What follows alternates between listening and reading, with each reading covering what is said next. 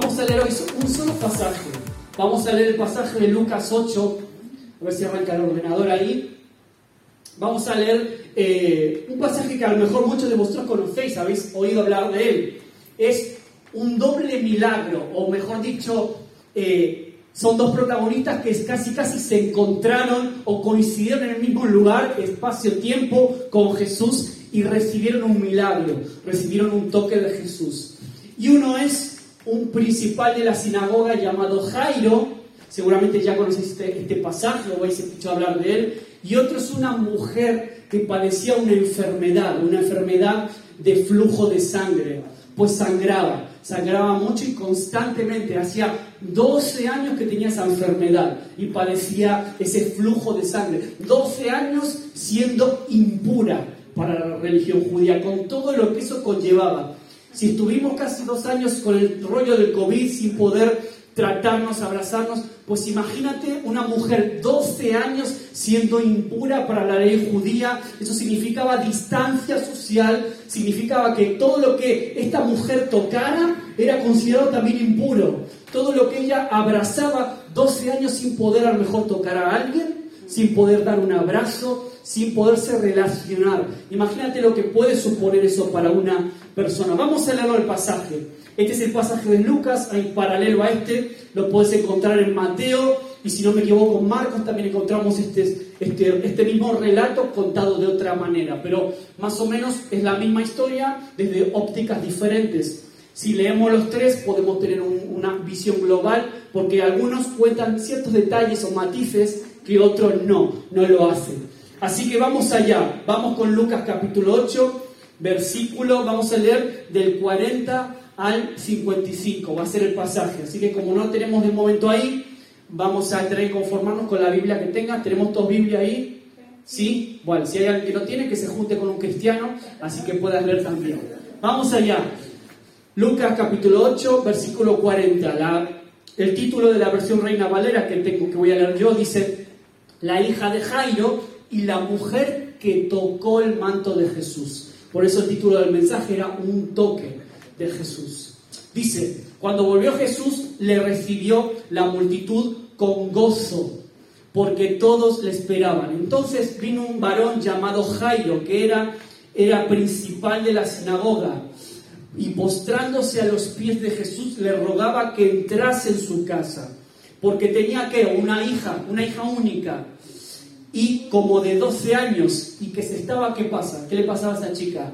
Se estaba muriendo en ese momento, 12 añitos. No sabemos por qué, la Biblia no da detalles, si era una enfermedad o qué, pero la niña se estaba muriendo, estaba marchitándose. Y mientras iba la multitud a Jesús, ¿qué pasa? Le oprimía, le apretaban. Pero una mujer, ahí aparece la segunda, el segundo protagonista, una mujer, en este caso, eh, pero una mujer que padecía de flujo de sangre desde hacía 12 años y que había gastado en médicos todo cuanto tenía. O sea, no tenía un duro, no tenía un euro ya de todo lo que había gastado en médicos para intentar ser curada. Eh, y por ninguno había podido ser curada. Se acercó por detrás de Jesús y tocó el borde de su manto y al instante, al instante se detuvo el flujo de su sangre. Entonces Jesús dijo, ¿quién, ¿quién es el que me ha tocado? Y negando todos, dijo Pedro y los que con él estaban, maestro, la multitud te aprieta y te oprime. Y tú dices, ¿quién es el que me ha tocado? Pero Jesús dijo, alguien me ha tocado porque yo he conocido como que salió poder de mí. Entonces cuando la mujer vio que no había quedado oculta, vino temblando y postrándose a sus pies le declaró delante de todo el pueblo por qué causa le había tocado y cómo al instante había sido sanada. Y él le dijo, hija, tu fe te ha salvado, ve en paz. Primer milagro que vemos ahí cumplirse. Y estaba hablando aún en ese momento, cuando sucedía todo esto con esta mujer, hablando aún cuando vino uno de la casa del principal de la sinagoga a decirle a Jairo, tu hija ha muerto, no molestes más al maestro. Es decir, Jairo vio todo lo que pasaba con esta mujer. Y en ese momento, pues digo que son dos milagros simultáneos. En ese momento viene alguien a amargarle la fiesta a Jairo y a, de alguna forma a atacar su fe, la fe que en ese momento había sido sembrada. Y oyéndolo Jesús le respondió, no temas, cree solamente y serás salva. Entrando en la casa, no dejó entrar a nadie consigo, sino a Pedro, a Jacobo, a Juan y al padre y a la madre de la niña. Y lloraban todos y hacían lamentaciones por ella. Pero él dijo, Jesús dijo, no lloréis, no está muerta, sino que duerme. Y se burlaban de él, de Jesús, sabiendo que estaba muerta. Mas él, tomándole la mano, por cierto, aquí no lo especifica, pero en los otros pasajes paralelos dice que Jesús, ¿qué hizo? Cogió a toda la gente que estaba burlándose de él, a todos los que no tenían fe lo que la palabra que él había decretado en ese momento, los sacó a todos de ahí, los echó a todos de la casa, solo se quedó con Jairo, se quedó con tres de sus discípulos, y ahí es cuando él entra y va hacia la niña y sucede lo que vamos a leer ahora. Dice, mas tomándola de la mano a la niña, clamó diciendo, muchacha, levántate, Tarita Kumi, ¿no? Entonces su espíritu volvió y inmediatamente la niña se levantó y él mandó lo primero que le dijo que le dieran de comer.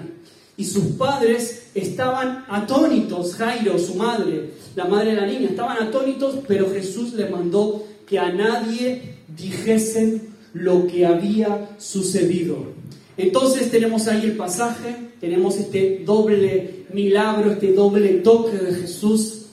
Y en ese momento Jesús venía del encuentro con este famoso endemoniado de Gadara. Antes que suceda todo esto, Jesús venía ya de ahí, de la otra orilla, venía de estar con este hombre que andaba desnudo corriendo por los cementerios, este hombre que andaba andrajoso, había tenido un encuentro con Jesús, había sido ya transformado, ese Gadareno, dos conocen la historia, Jesús lo sana, lo libera, le cambia la vida y la fama de Jesús ahí es cuando comienza a correrse de verdad por toda la zona, por toda la región. Entonces la gente empieza a tener algo que tú y yo deberíamos tener al menos todos los días cuando vamos al Señor, cuando abrimos la Biblia, cuando estamos en contexto de reunión como este, y es expectativa. La gente iba y dejaba sus casas, dejaba su comodidad y se iba a la calle a escuchar a un maestro. ¿Por qué? Porque tenían expectativa.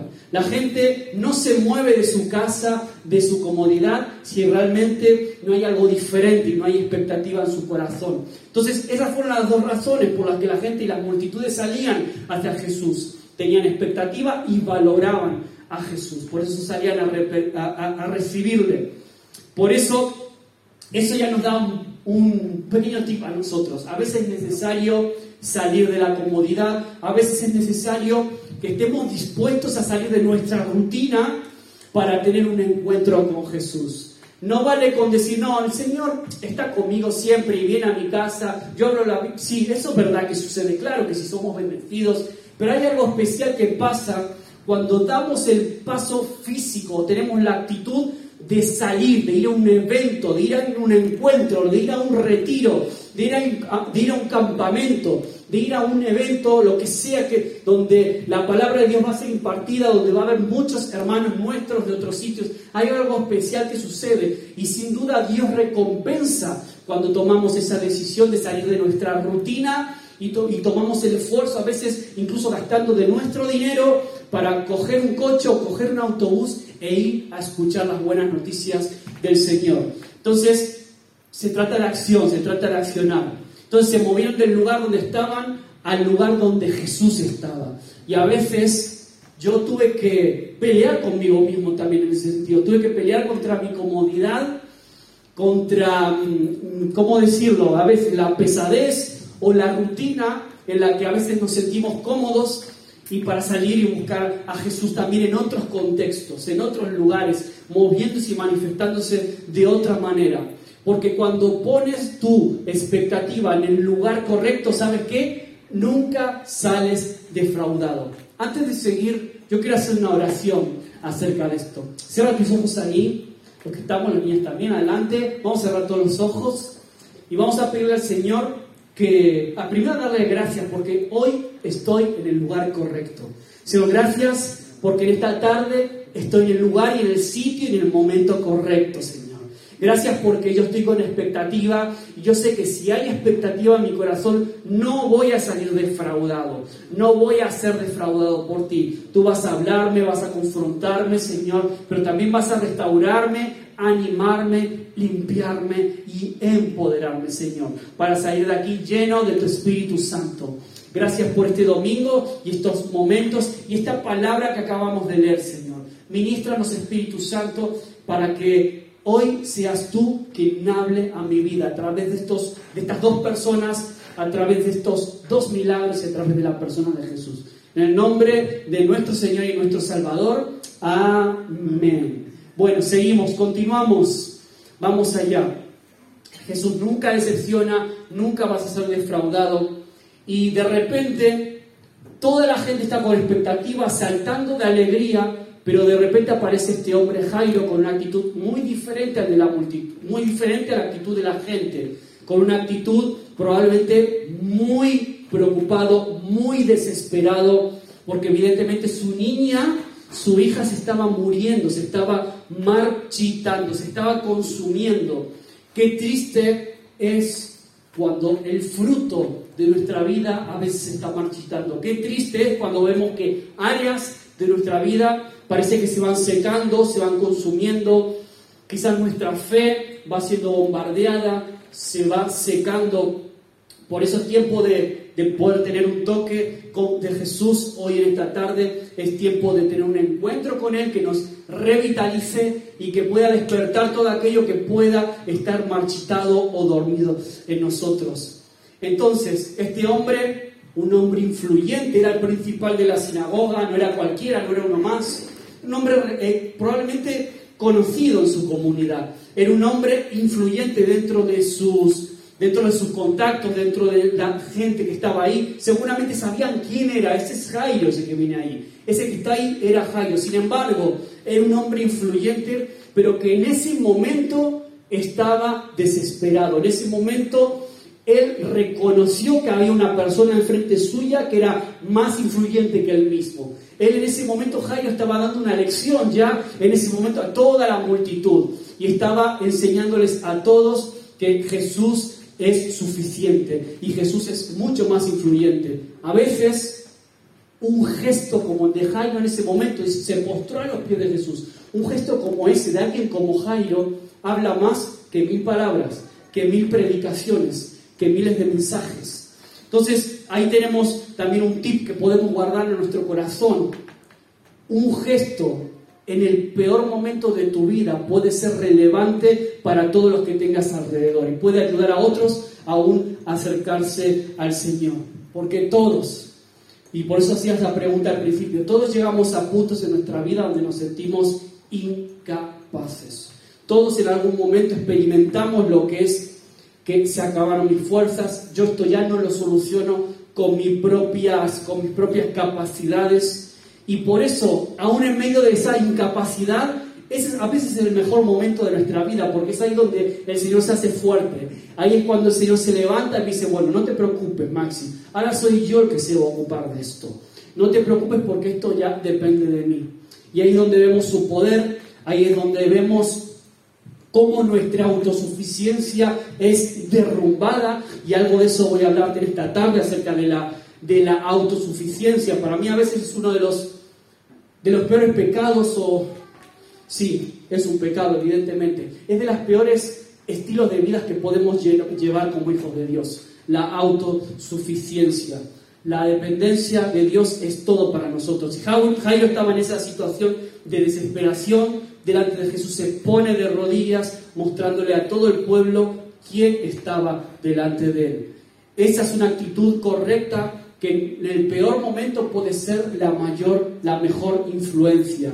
En este día, un gesto como ese lanzó un mensaje a la sociedad de dependencia de Dios. Y por eso yo creo que hoy hay aquí en este lugar hombres y mujeres como Jairo, que todavía tienen espacio en su cántaro para que el Espíritu Santo derrame su agua. No importa la edad que tú tengas, me da igual los años de creyente que lleves. Me da igual tus ministerios anteriores, me da igual todo, pero todavía tiene que haber espacio en tu cántaro para que el Señor siga operando y siga llenando tu vida. Nunca va a ser suficiente, nunca vas a llegar al tope, siempre va a haber mucho más para recorrer, para caminar, para recibir, para aprender y para dar aún a otros. Así que nunca pienses que ya lo tienes todo.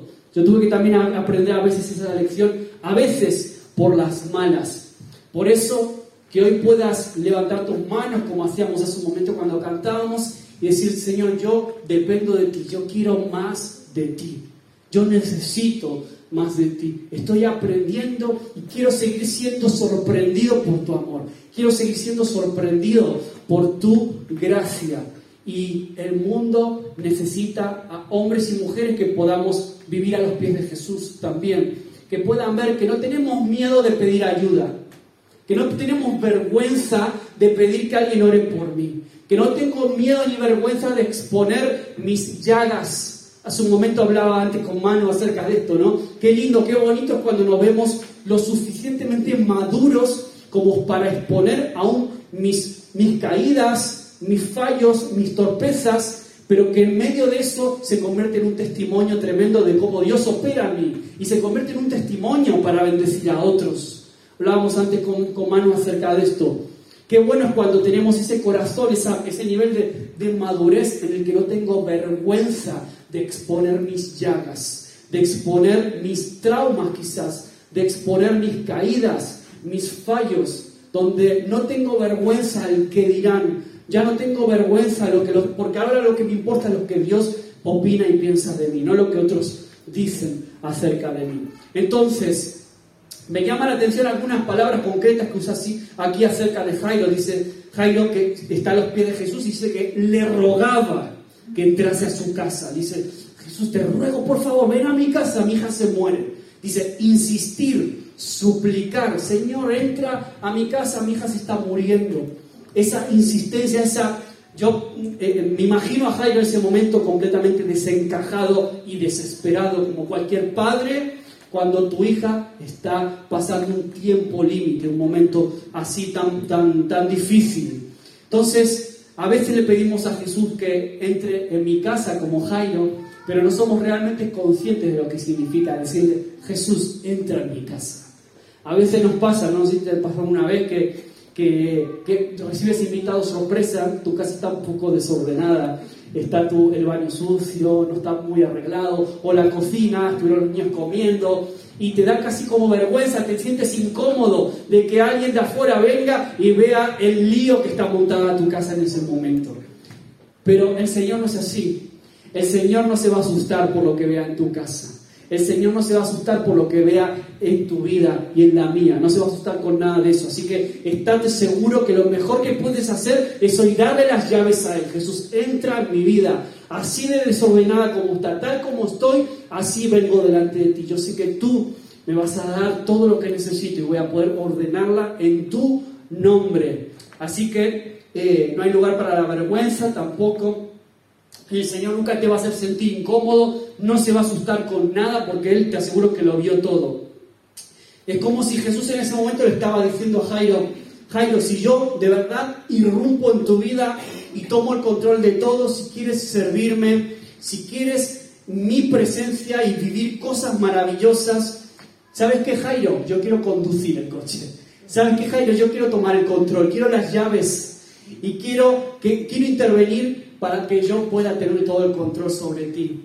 Y en ese momento, en ese momento donde Jairo, por la desesperación, dice, Jesús, ven a mi casa, ahí cuando aparece esta mujer que estaba padeciendo, una mujer que está, estaba quizás escuchando, probablemente no lo sabemos, pero a lo mejor la mujer escuchó eh, a Jairo su desesperación y ahí donde ella se siente quizás animada a actuar, a meterse entre la gente, una mujer que no recuerda esto, no podía tocar, era inmunda, era impuro todo lo que ella tocaba para la ley judía de ese tiempo.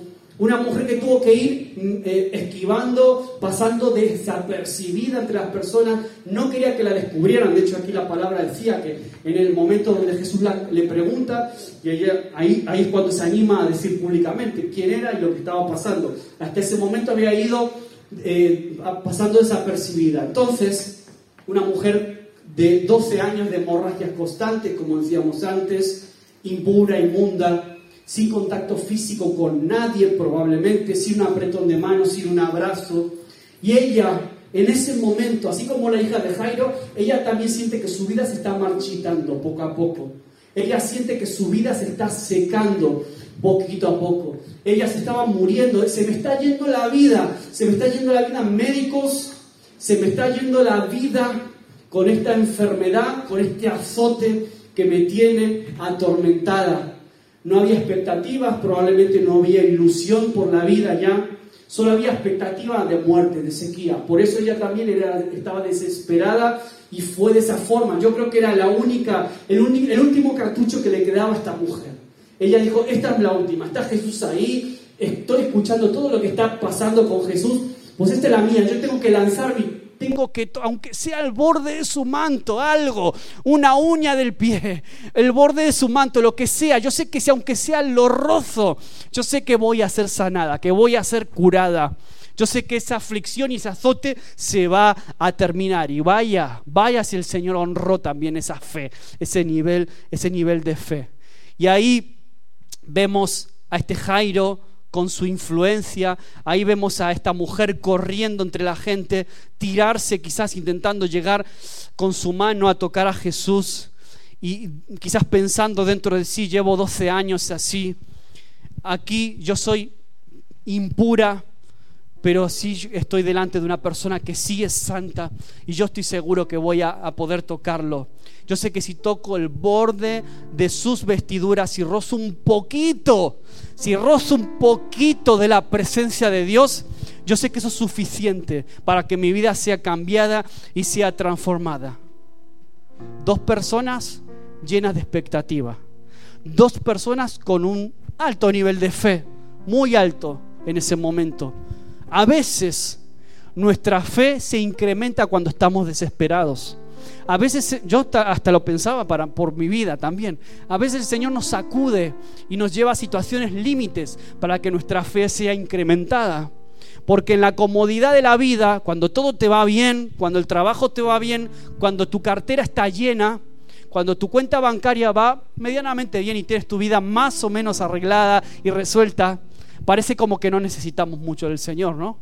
A veces pienso que eso es uno de los mayores obstáculos entre nosotros y Dios. La comodidad, la estabilidad financiera, económica, familiar, llámele como quieras.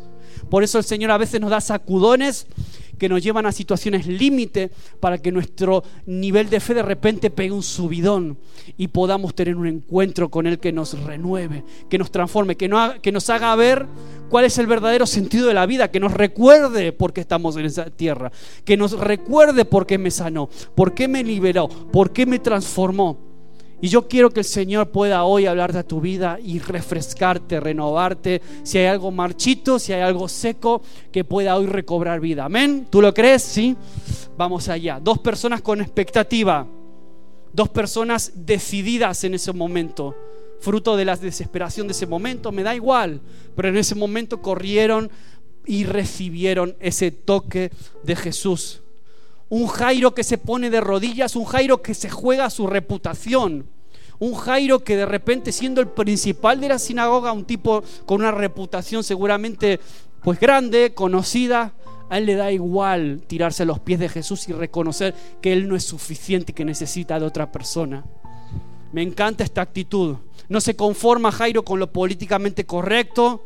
Es una persona que en ese momento sobresale que va más allá de lo, de lo normal. Por eso el segundo punto de esta tarde es, juégatela por Jesús. No permitas que el miedo o el que dirán te robe tu milagro. ¿Cuántas veces nos quedamos sentados? Hay un llamado en una reunión y nos quedamos sentados por miedo. Uy, a ver si salgo. A ver si salgo y alguien va a pensar que estoy en pecado. ¿Cuántas veces, no? Pasa eso, muchísimo. ¿Cuántas veces el qué dirán puede robarte el milagro que tú necesitas ese día, esa tarde, ese encuentro con Jesús? Qué importante es cuando damos el paso y digo, Señor, me da igual lo que los demás piensen, solo me importa lo que piensas tú. Por eso corro a ti, corro a tus pies, me inclino delante de ti y te declaro como mi Señor. Y declaro que tú eres suficiente para mí, aunque yo no lo sea, Aunque yo no doy hecho por mis propias fuerzas, yo sé que conmigo tú puedes hacerlo, tú puedes hacer eso que te estoy tanto pidiendo, Señor, eso que por lo que estoy orando durante tantos años atrás, Señor. Yo sé que tú eres suficiente para mí. Hay una mujer que no solo se está jugando la reputación, esta mujer con esta enfermedad se estaba jugando su propia vida, su propia salud en ese momento. Se la está jugando y se lo juega todo por tocar a Jesús en ese momento. Por eso un, breve roce. Ella confiaba en eso, ¿no? Y se arrastra y estira su mano y, y logra tocar el borde del manto de Jesús. Jesús está siendo apretado por la multitud, lo leímos antes. Jesús se da vuelta. ¿Quién me ha tocado? Pero maestro, si te está apretando todo el mundo, ¿cómo dices quién me ha tocado? Si estamos aquí que parece esto la final de la Champions de ayer, estamos todos apretujados, no sé qué. ¿Cómo, cómo dices eso? No, es que yo he sentido que ha salido poder de mí. Alguien me ha tocado porque yo siento que salió poder de mí. Qué tremendo eso, ¿no? A veces no es todo tan simple como parece. A veces las cosas no son tan obvias. No creas saberlo todo no quieras estar un paso por delante porque a veces Jesús te suelta una de estas frases como la de aquí que le suelta a Pedro en ese momento, ¿no? Y te desmonta todo. Hay una persona que sobresale de la multitud, que es Jairo, sobresale del montón, pero hay una mujer que pasa desapercibida en ese momento, que pasa inadvertida y también va hacia él. Pasó inadvertida de la gente, pero no de Jesús. No pasó desapercibida para, para Jesús. Una mujer que no tenía nada, ya sin dinero, sin pasta, como dijimos antes. Una mujer 12 años sin tocarla y ella usa sus últimas fuerzas, la última expectativa, la última bala que le quedaba para correr y tocar el manto de Jesús. Él mira tu corazón también. Él miró el corazón de esta mujer. Imagínate los domingos todos adorando, gritando, manos levantadas, a veces llorando. Y Ahí donde tú estás viendo manos, el Señor te dice, yo veo corazones. Ahí donde tú estás viendo lágrimas de gente adorando, yo veo de verdad propósito, corazones quebrantados, corazones desesperados por, lo, por tocarle. Por eso la pregunta es, ¿estás desesperado por Jesús? El milagro, hay milagros que solo ocurren cuando de verdad estamos desesperados, como decía antes. El pasotismo, la apatía, no suele demasiado despertar el corazón de Dios, no, suele llamar su atención. Pero cuando estamos desesperados y salimos de la comodidad y decidimos arriesgarnos, arriesgar lo que el que dirán, arriesgar lo que otros puedan decir, arriesgar nuestra reputación, cuando estamos dispuestos a eso, hay oh, oye, mira, mira ahí Andrés, mira lo que es capaz de hacer por mí. Tremendo, ¿eh? Algo tengo que hacer por este chico. Algo tengo que hacer por su vida y por su familia. Mira todo lo que está haciendo. Estás sobresaliendo. Estás siendo por encima de la media. Mientras todos están tranquilos, Él acude a mí. Mira a Isma. Mira lo que está haciendo. Mira cómo, cómo llama mi atención. Algo voy a hacer por su vida también. A veces hay cosas, hay actitudes, gestos nuestros, es como que son llaves que de repente despiertan el corazón de Dios. Y lo, y lo, vemos a lo largo de las escrituras, aquí en los evangelios. Jesús actuaba así. Este milagro fue un poco extraño, estos dos milagros, ¿no? Porque fueron personas que no fue Jesús buscando a las personas, en este caso fueron personas buscando a Jesús. Fueron personas que desesperadas acudieron. A veces tenemos que romper nuestra autosuficiencia romper el que dirán, romper todo eso y decir, Jesús te necesito. Jesús te necesito. Ya no puedo más, no quiero seguir un minuto más así de esta manera. Te quiero y te necesito en mi vida. Si algo está buscando Dios, quédate con esto, por favor, hoy en esta tarde. Si algo está buscando hoy Dios en este tiempo, gente desesperada por tocarle. Así como suena. Eso es lo que va a marcar la diferencia en nuestras vidas, es la presencia de Dios. Porque cuando la presencia de Dios no está, empezamos a ver todo de manera negativa, empezamos a quejarnos, empezamos a envidiar a otros. ¿Y por qué pasa esto? ¿Y por qué esto no sucede? Empezamos a ver solo lo malo. Nos olvidamos de lo bueno, nos olvidamos de lo que sí Dios está haciendo. Por eso ahí tiene que haber un cambio de chip, un cambio de actitud, un cambio de sentir. Un toque de Jesús vale más que 80 horas de consejería y que de psicólogo. Un toque de Jesús vale mucho más que todos los recursos humanos que, que no son malos, nada de eso es malo, ¿eh? no estoy diciendo que está mal la consejería, ni psicólogo, ni nada de eso. Todo eso puede tener su punto bueno en un momento determinado, pero nada de eso sustituye lo que Dios puede hacer contigo. Y hay cosas que a veces son así, ¡pum! Hay veces que no, otras cosas son un proceso de Dios en tu vida. Pero hay milagros que tienen que ser de un momento, son instantáneos. Hay milagros que ocurren de un momento a otro. Yo he sido testigo de eso también una mujer sanada al instante, una mujer que llega sangrando literalmente a los pies de Jesús. A veces necesitamos estar sangrando para llegar a los pies de Jesús. ¿Será que a veces necesitamos experimentar el dolor hasta esos puntos para darnos cuenta de lo que necesitamos al Señor? de lo que necesitamos de la iglesia, de lo que necesitamos de una comunidad como esta, donde yo sé que están orando por mí, que en momentos difíciles como lo que a lo mejor tuvimos que atravesar hace un par de semanas, con Sofi yo sé que hay una comunidad de fe orando. ¿Será que necesitamos acudir más seguido a nuestros hermanos, pedir consejo, librarnos del qué dirán y poder pedir un consejo, pedir una palabra, una oración a alguien? ¿Será que necesitamos ser libres de nuestra autosuficiencia? Esta mujer al instante fue sanada. ¿Y sabes por qué? Porque ella misma lo sintió en ese momento. Ella misma fue consciente que algo, no sé si físicamente habrá sentido que algo pasó, incluso. Algo se detuvo en ese momento donde tocó a Jesús. Fue sangrando a buscar a Jesús. A veces estamos sangrando y ¿sabes qué hacemos? Nos quedamos en casa sentados esperando que el Señor venga a socorrerme. A veces tenemos esa actitud. Y a veces pienso que no recibimos los milagros porque tenemos una actitud demasiado pasiva, demasiada conformista, demasiado autosuficiente. Y a veces necesitamos levantarnos e ir a buscar el milagro. A veces necesitamos tener esa, ese corazón y ese nivel de fe como esta mujer. Esta mujer activó su fe. Digo, yo estoy sangrando, pero me voy a buscar a Jesús. Como sea, voy a tocar su manto. En tus peores momentos es donde tienes que buscar al Señor. Tus peores momentos, de hecho, son el escenario perfecto para que la gloria del Señor se manifieste de una manera extraordinaria. ¿Lo crees? ¿Lo has vivido? ¿Lo has experimentado? ¿Puedes dar testimonio de esto? Yo sé que muchos de los que estamos aquí sentados hoy podemos dar testimonio de cómo tus peores momentos se convirtieron en tu mejor milagro o en tu mejor testimonio para bendecir la vida de otros. Ni siquiera te lo imaginabas cuando pasó. Pero ese dolor, ese sufrimiento, ese sangrado, entre comillas, esa herida en tu vida sirve para cicatrizar la vida de otros. ¿Te ha pasado? ¿Te ha pasado eso? A veces sucede y esa es la mejor bendición que podemos experimentar. Me acuerdo de José, estando en la cárcel acusado de violación, dio una palabra de libertad al, copero, al panadero, del faraón desde la cárcel, en su peor momento, él pudo ser una bendición. Me viene a la mente Jesús mismo. En el momento de la cruz, en el momento máximo de su dolor y sufrimiento, Él se está llevando en volandas a un ladrón al cielo. Hasta el último segundo de su vida le estaba salvando gente. Ese es Jesús. Ese es el Jesús que yo creo, ese es el Jesús que me apasiona, ese es el Jesús que transforma, transformó mi vida. Hasta el último segundo dándolo para otros, dando vida para los demás.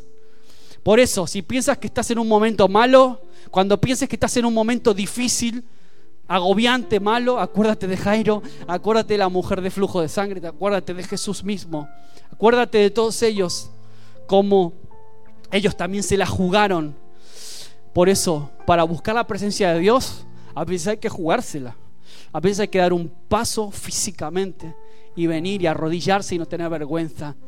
Aunque derrames lágrimas, aunque mm, quizás pienses que tu reputación se está terminando, aunque pienses que es una locura incluso lo que estás haciendo, a el Señor necesita esa llave para activar el milagro. Y en ese momento, en el momento donde Jairo de repente está viendo cómo esa mujer es sanada. Yo me imagino a Jairo, su fe ahí se subió, se puso como una moto, Jairo. Esta es la mía. Mira lo que le pasó a esa mujer. Mi hija se va a salvar fijo. Mi hija no se va a morir. Imagino a la fe de Jairo ahí a tope, a tope. Ver el milagro de la mujer, se viene arriba. ¿Y qué pasa ahí en ese momento? Viene alguien de su casa un criado, no sé, alguien que estaría en la casa, viene y le dice, Jairo, mira, no moleste más al maestro porque tu hija ha muerto. Mira, ya no vale más la pena, no pelees más. Deja al maestro tranquilo. No seas pesado, Jairo. Ya está, se acabó, se terminó. En el momento donde tu fe está a tope, en ocasiones es en esos momentos donde el enemigo viene a intentar derribarla, a intentar destruirla, a intentar tirarte abajo en los momentos más altos de tu fe es cuando a veces vienen los peores golpes. En ocasiones sucede. Cuando mejor, estás, vienen los peores golpes, las peores pruebas. Te dicen, parece como que el enemigo te está diciendo, eh, hasta aquí has llegado. No se puede hacer más. Mira, confórmate con lo que has logrado, con lo que ya tienes. Ya no hay más que eso. Y ahí viene el jarro de agua fría para Jairo. Viene el, jarro de agua fría, le había creído a Jesús, recibe esta mala noticia y Jairo es como que por un momento se queda, se queda en silencio, no dice nada y ahí es como que Jesús está viendo, supongo que está mirando a Jairo y en ese momento yo me imagino Jesús está esperando a que, a, que la fe de Jairo se estire un poco más. A ver con qué me va a salir Jairo, con lo que le acaban de decir. ¿Me va a creer a mí o le va a creer al que vino de su casa a decirle que su hija ya murió? Se queda Jesús, espera un momento, espera un poquito y después le dice, Jairo, no te preocupes, tu hija no está muerta, está dormida. Agárrate esa palabra. Y Jairo tenía tal nivel de fe en ese momento que se agarró a esa palabra, se aferró como una lapa a esa palabra que Jesús le había dado. No, mi, mi hija no está, no está muerta, sino que está simplemente dormida. Entonces ahí Jesús le suelta esa palabra a la que Jairo se aferra. La palabra es lo que hace que un muro se convierta en una puerta. Caen las murallas, caen. Cantábamos hace un ratito. A veces las murallas caen cuando nos aferramos a la palabra, porque si nos aferramos a lo que nuestros ojos ven, pues a veces lo más fácil es venirse abajo igual que la muralla. En ocasiones es nuestra fe la que cae. Por eso necesitamos agarrarnos a la palabra que Jesús está soltando en este tiempo. Palabras que parece que vienen de otra dimensión mi hija me están diciendo que está muerta y tú Jesús me estás diciendo que está simplemente durmiendo. Parece como que Jesús vivía en una dimensión diferente a la que estaba viviendo Jairo en ese momento. Y ahí está. A veces necesitamos traer la dimensión de Jesús a la nuestra. La realidad que Jesús está diciendo por su boca a la nuestra. Y a pesar de que nosotros veamos algo diferente. A veces lo fácil es ver la realidad con nuestros propios ojos y el Señor está esperando que la veas con los ojos de Jesús. ¿Y qué pasa? Cuando Jairo atrae y trae a su dimensión las palabras de Jesús. Jesús va, llega a la casa de Jairo y ¿qué se encuentra Jesús? Gente llorando, gente a las plañideras, montando su espectáculo. Sabéis que había mujeres a las que se les pagaba para que lloren en los funerales. Hasta hace poquito aquí en Galicia me enteré que también pasaba. Hasta hace unos pocos décadas era habitual aquí en Galicia que se le pagaban a, mujeres para que lloren en los funerales.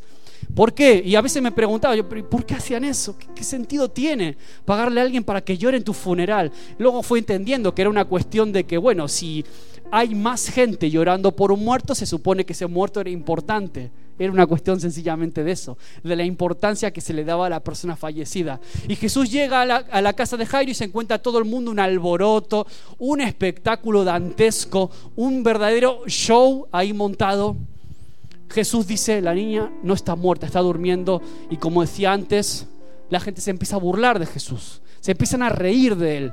Ja, ja, ja, ja. ¿Qué hace Jesús? Toma una determinación que a veces nosotros tenemos que también tomar en nuestras vidas. Es quitar afuera a todas las personas que se están burlando del Señor. Quitar fuera a todas las personas que no tienen visión ni tienen fe y que están declarando su antife sobre tu vida. A veces hay que dejar de prestar oídos a tantas personas a las que le damos demasiado lugar y quedarnos con la palabra que Jesús está determinando sobre tu vida. Por eso el cuarto y último punto es, cuida tus oídos en este tiempo de mayo del 2022, cuida muy bien los oídos.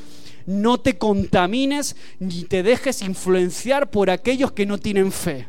No te dejes influenciar por aquellos que no viven por la palabra ni según la palabra. Clarito, no clarito como el agua, Cuidado qué consejos estás escuchando. Cuidado a qué personas estás escuchando estás oyendo y le estás prestando tus oídos. Jesús te quita la influencia negativa, pero también te deja la posibilidad de que tú seas un influencer o un influenciador de otros. Detesto esa palabra influencer, pero tenía que ponerla ahí. ¿Se entiende la idea, no? Jesús a veces quita a las personas de influencia negativa sobre tu vida, pero a la vez te da el poder para que tú seas de influencia para otros y que te conviertas en un influencer en el buen sentido de la palabra, ¿no? En una persona que puede influenciar positivamente y en fe a las personas que tienes alrededor. Entonces, cuidado con dejarte contaminar. Por eso Jesús en ese momento tomó esa decisión drástica. Él sabía que tenía que cuidar el corazón de Jairo en ese momento, tenía que cuidarlo. ¿Y cómo lo hizo? Quitando a todos los que se burlaban, se reían, lloraban y montaban lío y espectáculo y solo se quedó con los discípulos, solo se quedó con los dos o tres que tenían verdaderamente fe, con Jairo, su mujer y dos o tres discípulos. Y entró ahí y luego todos sabéis cómo termina esta historia, ¿no? Niña, a ti te digo, levántate. Y la niña, ¿qué pasó? Se levantó, resucitó, se levantó, o se despertó, llámalo como quieras, porque estaba dormida. Entonces ocurre en ese momento el milagro. Por eso, ¿tú crees que Jesús ya no puede trabajar contigo? Yo te aseguro que entonces no conoces a Jesús. ¿Crees que no vas a dar fruto porque te estás secando? Porque hay cosas en tu vida que se están marchitando, quizás como esta niña o como la mujer que hablábamos antes. Todavía hay mucho por vivir. Todavía estás a las puertas de tu milagro.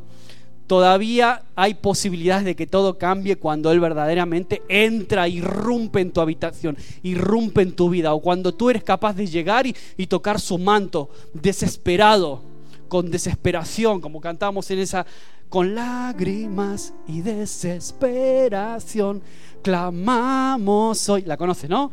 A ti, Dios. Entonces a veces es necesario ese clamor desesperado, es la llave que abre las, las puertas del milagro. Por eso vamos a ponernos de pie, vamos a ponernos de pie. Piensa en este momento en donde Jesús se acerca a tocar, a, tocar la mano de esta niña. De repente la vida tocando a la muerte. Ahí como en el Edén, ¿no? Como el Creador mismo. El pecado a veces nos hace marchitar, pero podemos sentir, hoy podemos sentir las manos de Jesús tomando las nuestras, insuflando vida en ti. Jesús le dice, niña, a ti te digo, levántate. En ese momento el espíritu de vida volvió sobre el cuerpo de la niña, se levantó y le dieron de comer. La vida de Jairo en ese momento, ¿sabes qué? Cambió para siempre. Un toque de Jesús. Es un mensaje simple, pero a la vez es bastante complejo. Porque requiere, ¿sabes qué? Determinación. Requiere, ¿sabes qué? Valentía. Requiere a veces cambios de pensamiento, cambios de modo de vida, requiere determinación. Tirarte a los pies de Jesús. Quizás hoy tienes que hacerlo físicamente o no, pero la determinación de tirarte a los pies de Jesús y decirle, por favor, necesito que entres en mi casa, que entres en mi vida. No me importa, Señor, lo que encuentres en mi, en mi vida, en mi casa. Yo sé que hay muchas cosas que no están bien, que están desordenadas, pero yo sé que si tú entras yo quiero que seas el Señor de mi vida, que no seas solo mi Salvador, que seas también mi Señor. Y que a partir de ahora tú tengas el timón de este barco, tú tengas el control de mi vida. Vas a tener que rogarle, vas a tener que insistir como hizo Jairo, pero te digo una cosa, vale la pena. Porque cuando la vida toca la muerte, ¿sabes qué? No se muere, se convierte en vida. Y Él está aquí en medio nuestro también hoy. Jesús está deseando tocarte, tocar tu mano. Hay alguien que quizás está diciendo Jesús, ¿hay alguien que me está tocando hoy? ¿Hay alguien que está rozando aquí en Orense el borde de mi manto? ¿Hay alguien aquí que está desesperado hoy? Hay alguien cuya vida se está marchitando en algún aspecto, no lo sé. Yo no sé, yo sé cómo Dios me habló a mí a través de este mensaje, pero no sé cómo Dios te está hablando, si esto tiene sentido hoy en día para ti, en este mes de mayo del 2022. Jairo se adelantó la multitud y vino corriendo a los pies de Jesús. No esperes a que alguien ore por ti. A veces no son las personas, es Jesús quien está aquí hoy y Él tiene la expectativa puesta en ti. Un solo momento en su presencia puede cambiarte. Un solo toque puede transformar tu vida. Cierra tus ojos ahí donde estás. Piensa en estas, esta reflexión, en estos pensamientos que compartimos. Hay gente que lleva años, años, años que no siente la presencia de Dios en su vida, que no son tocados quizás por el poder de Dios. Quizás hay un vacío ahí que estás sintiendo ahora no es otra cosa que el deseo de poder tocar el borde de su manto, de sentir su presencia, de tener un contacto con el Creador, con aquel que te diseñó, que te creó. Lloras quizás porque necesitas tocar a tu Creador. Y le rogaba que entrase a su casa y que hoy puedas también tú decir eso. Te ruego, Señor, que entres a mi casa, que entres a mi vida que entres a mi corazón. Yo sé que ya esta decisión la tomé hace tiempo quizás, pero a veces en el camino se nos va olvidando, vamos perdiendo la perspectiva, vamos perdiendo el enfoque, nos vamos desorientando, nos vamos secando, vamos dejando que diferentes cosas entren en nuestra vida que nos van marchitando o van apagando esa fe, van apagando ese fuego. Pero hoy es día de avivarnos, Señor. Hoy es día de volver y recobrar el aliento una vez más. Es tiempo de levantarme y despertarme y caminar en vida contigo. Es tiempo de tocar el borde de tu manto. Es tiempo de vivir en tu presencia. Es tiempo de volver a creer que esos milagros por los que he estado orando son posibles. Quiero, quiero, quiero que estés conmigo y que estés en mi vida, Señor. Quiero volver a creer si alguna vez me olvidé de creer. Quiero que vuelvas a vivir. Quiero que recobres. Quiero que tu espíritu pueda guiarme, que tu espíritu vuelva a ungirme. Hoy declaro y confieso que soy un cántaro que todavía necesita ser llenado, Espíritu Santo, llenado por ti. Hoy somos cántaros, cántaros abiertos esperando la llenura de tu Espíritu Santo, para que rebose, para que rebose, para que rebalse, no solo para nosotros, sino para bendecir la vida de otros.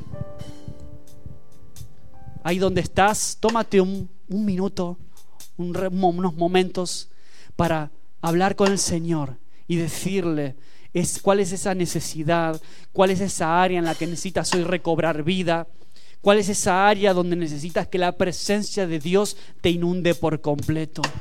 Vamos a adorarle, vamos a tomar unos momentos para hablar lo que hay ahora dentro de ti. Tengo hambre de ti.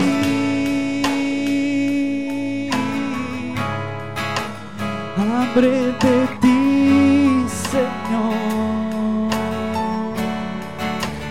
Hambre de ti.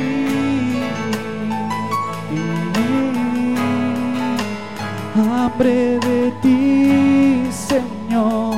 Estamos aquí porque estamos hambrientos de ti, Espíritu Santo. Que podamos salir llenos de este lugar, llenos de tu presencia.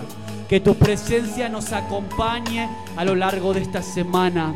Que tu presencia nos inunde, pueda fluir en nosotros, pueda transformar nuestros pensamientos, eh, pueda limpiar con colirio nuestros ojos para ver de una manera diferente, que podamos activar nuestra fe, encontrar nuestro milagro, correr hacia ti cada mañana, buscar el borde de tu manto, buscar tu presencia, estar en intimidad contigo, Señor, y que nada robe tu gloria, que nada robe el lugar que te corresponde a ti, Jesús. Estamos desesperados por tu presencia. Estamos desesperados por